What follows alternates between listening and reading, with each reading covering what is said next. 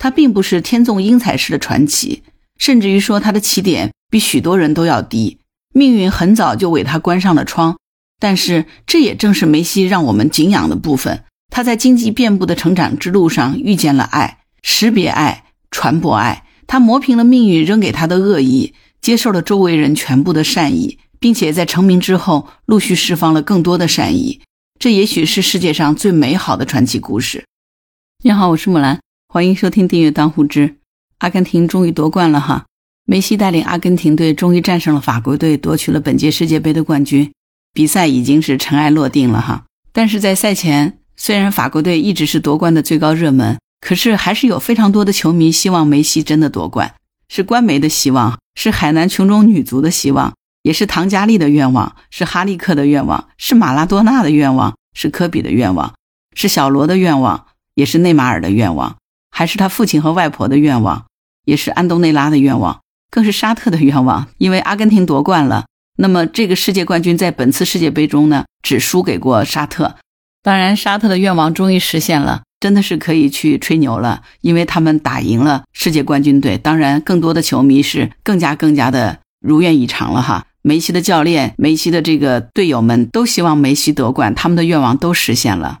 为什么这么多人希望梅西能夺冠？因为梅西能够有今天，是因为他一生中遇到过非常多的贵人，而每一个贵人他都记得清清楚楚的。除了报答他们，他也可能要成为更多人的贵人。而前面那些对他期盼的人，不是帮助过他的，就是被他帮助过的。那咱们今天就一起来看看梅西在成长的路上遇到哪些贵人，他又帮助过哪些人呢？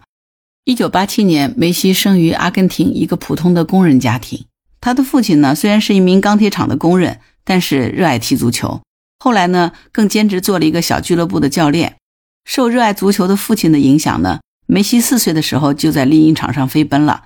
当发现梅西比其他年龄更大的球员更加出色的时候呢，他父亲知道属于梅西的时代来了。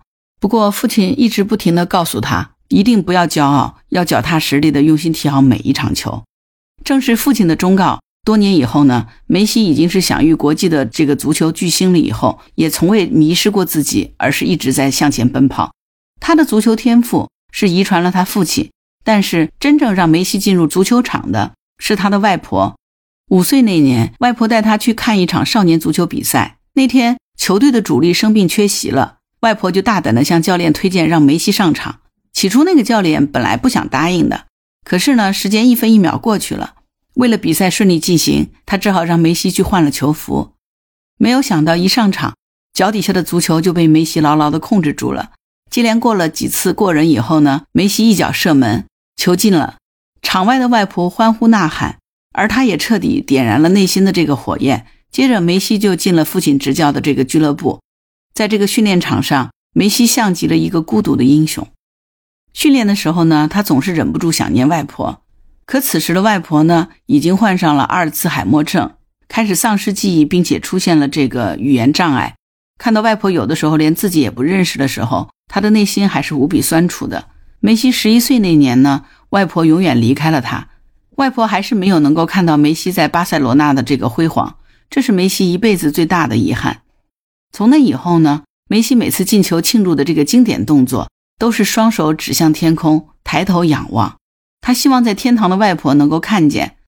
同年，另外一场意外也差点毁掉了这个世界上最伟大的足球运动员。外婆去世后不久，梅西被查出来患有脑垂体侏儒症。如果不能够及时治疗呢，身高将不会超过一米四，这就意味着他此生可能都不能再踢球了。当梅西问父亲自己还能继续踢球吗？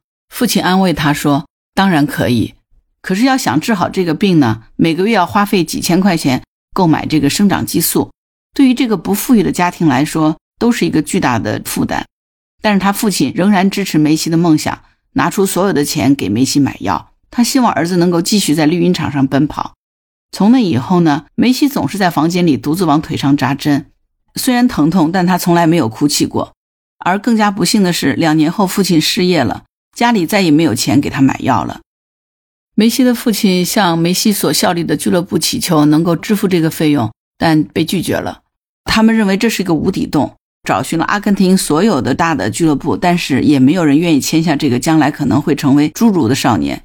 走投无路之下呢，父亲只好尝试着去和西班牙的这个足球俱乐部联系，他希望儿子能够在绿茵场上奔跑。当明格利亚看到梅西比赛的这个视频之后呢，便把他的视频给巴塞罗那的技术总监沙利看。沙利看了以后呢，马上给梅西的父亲打电话，让他带梅西到西班牙试训。为了做出更周详的安排，梅西的父亲哈尔赫还联系了加泰罗尼亚的这个亲戚，帮他申请了当地的工作许可。两千年九月十七号，哈尔赫带着儿子坐了二十四个小时的飞机，前往西班牙的加泰罗尼亚。虽然争取到了试训的机会。但是梅西的前途呢，依旧是渺茫的。比赛开始以后呢，队友们都傻眼了。梅西一次次的盘带过人，让所有的防守都失效了，如入无人之境。在场下的雷克萨奇看的眼睛都直了，当下就决定一定要签下梅西。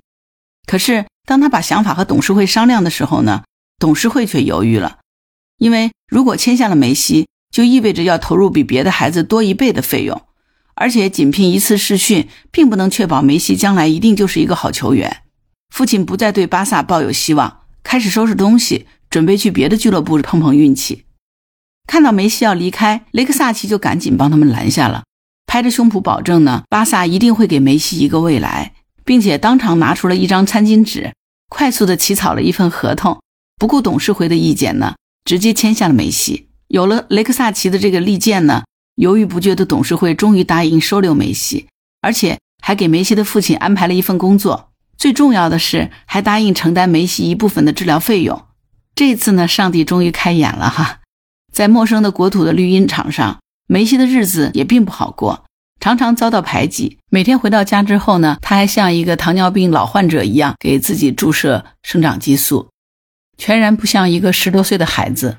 每逢沮丧的时候，他都会想起五岁那年外婆对他说的话：“你会成为这个世界上最棒的足球运动员。”就这样，梅西带着家人的期盼和祝福，带着自己对足球的热爱，一边训练一边治疗。经过三年的治疗，他的身高已经达到了一米六九，而纯熟的球技呢，更是征服了所有的队员。即使他依然内向，但是却有人热情地关切着他，那就是挚友科比和大哥小罗。当小罗把十七岁的梅西介绍给科比时，一段纯粹的友谊就开始了。在科比退役前，在他的更衣室里一直贴着一张梅西的签名海报。科比对梅西的欣赏不仅仅是因为小罗口中的天才，更是因为梅西身上的品质。多年过去以后，科比也终于相信这个十七岁的少年真的可以成为历史上最出色的球员。当然，他也非常希望梅西能够捧起一个大力神杯。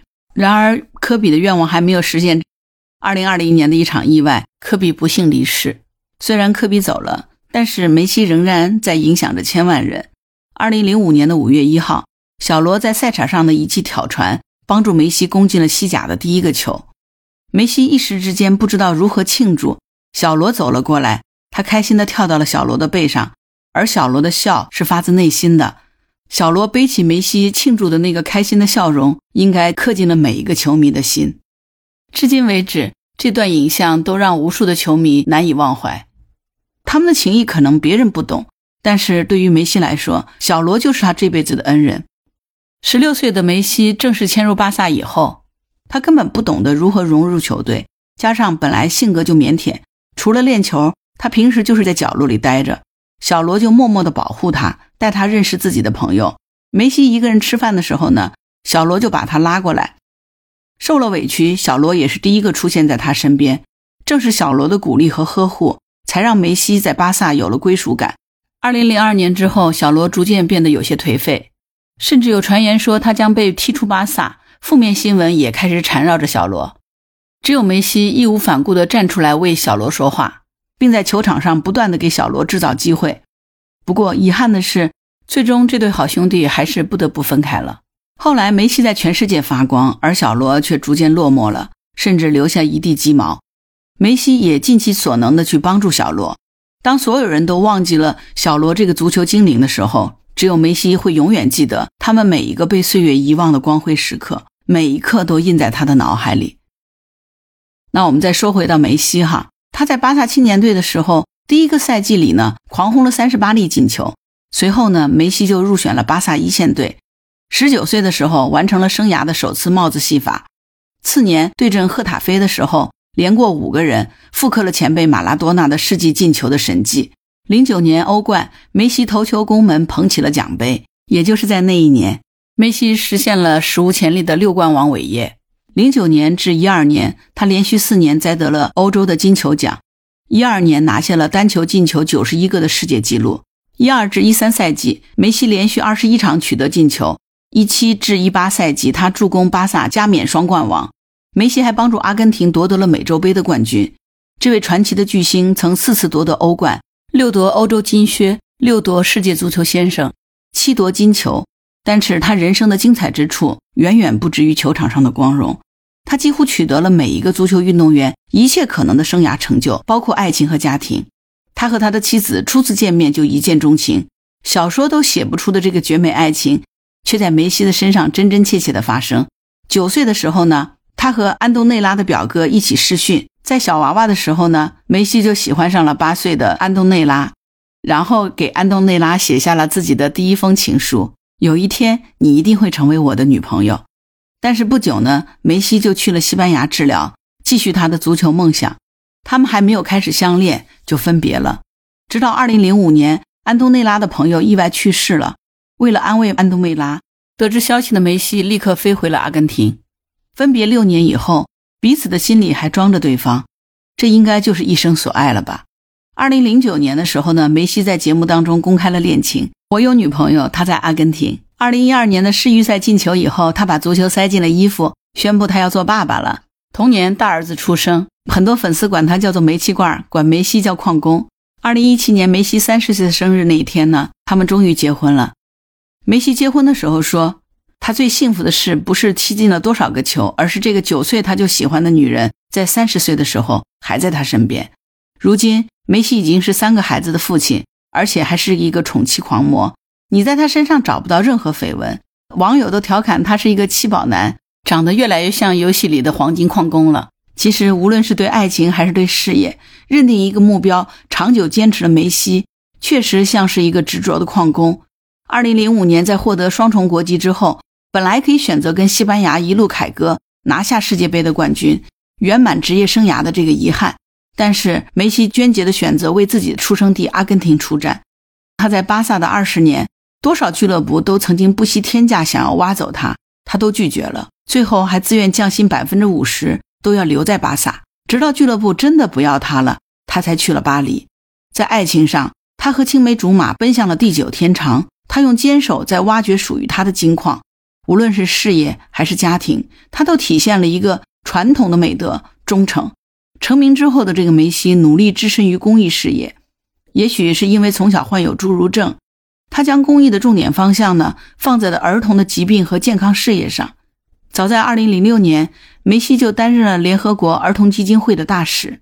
为了儿童的权益，社恐的他拍公益广告，四处筹款，忙得不亦乐乎。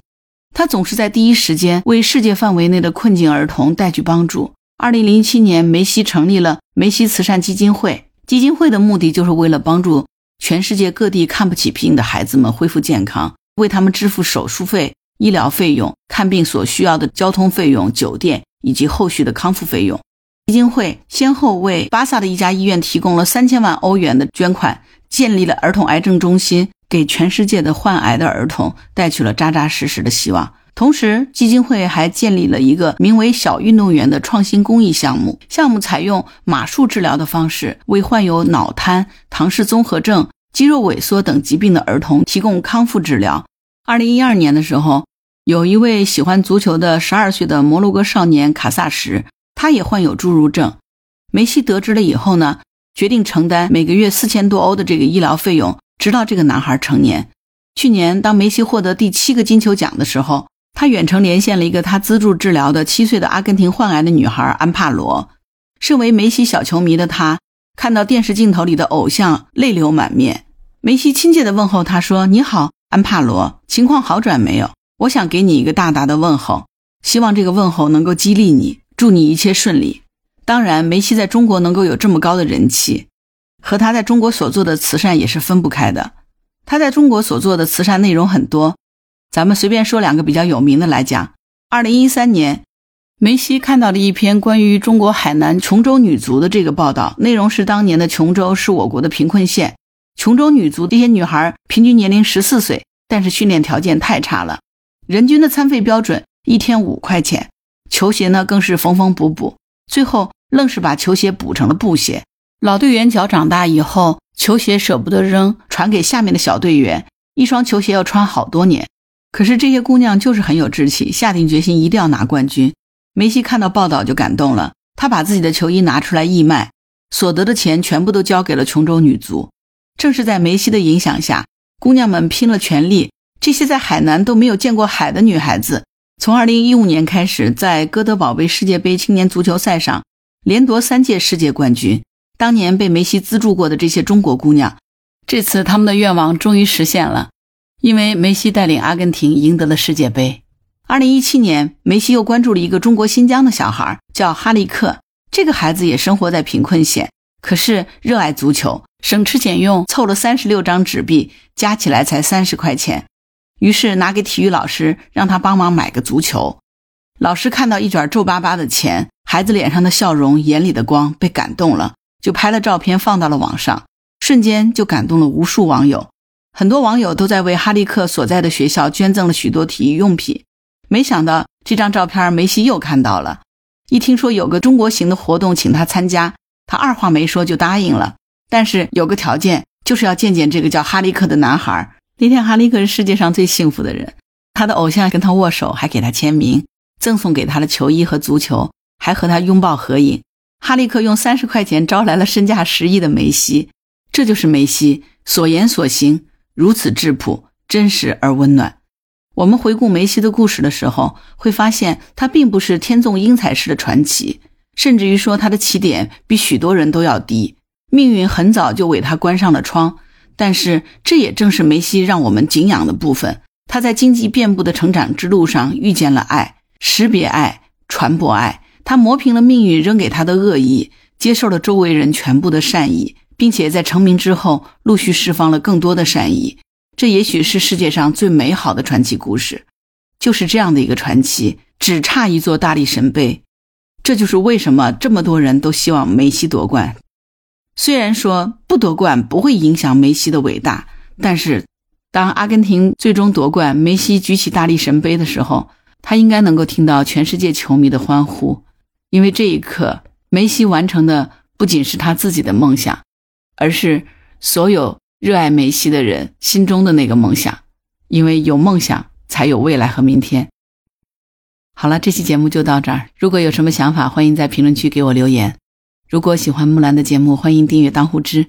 当然，你也可以加入木兰的听友会，请到那个人人都能发布朋友圈的平台，输入木兰的全拼下划线七八九，就可以找到我了。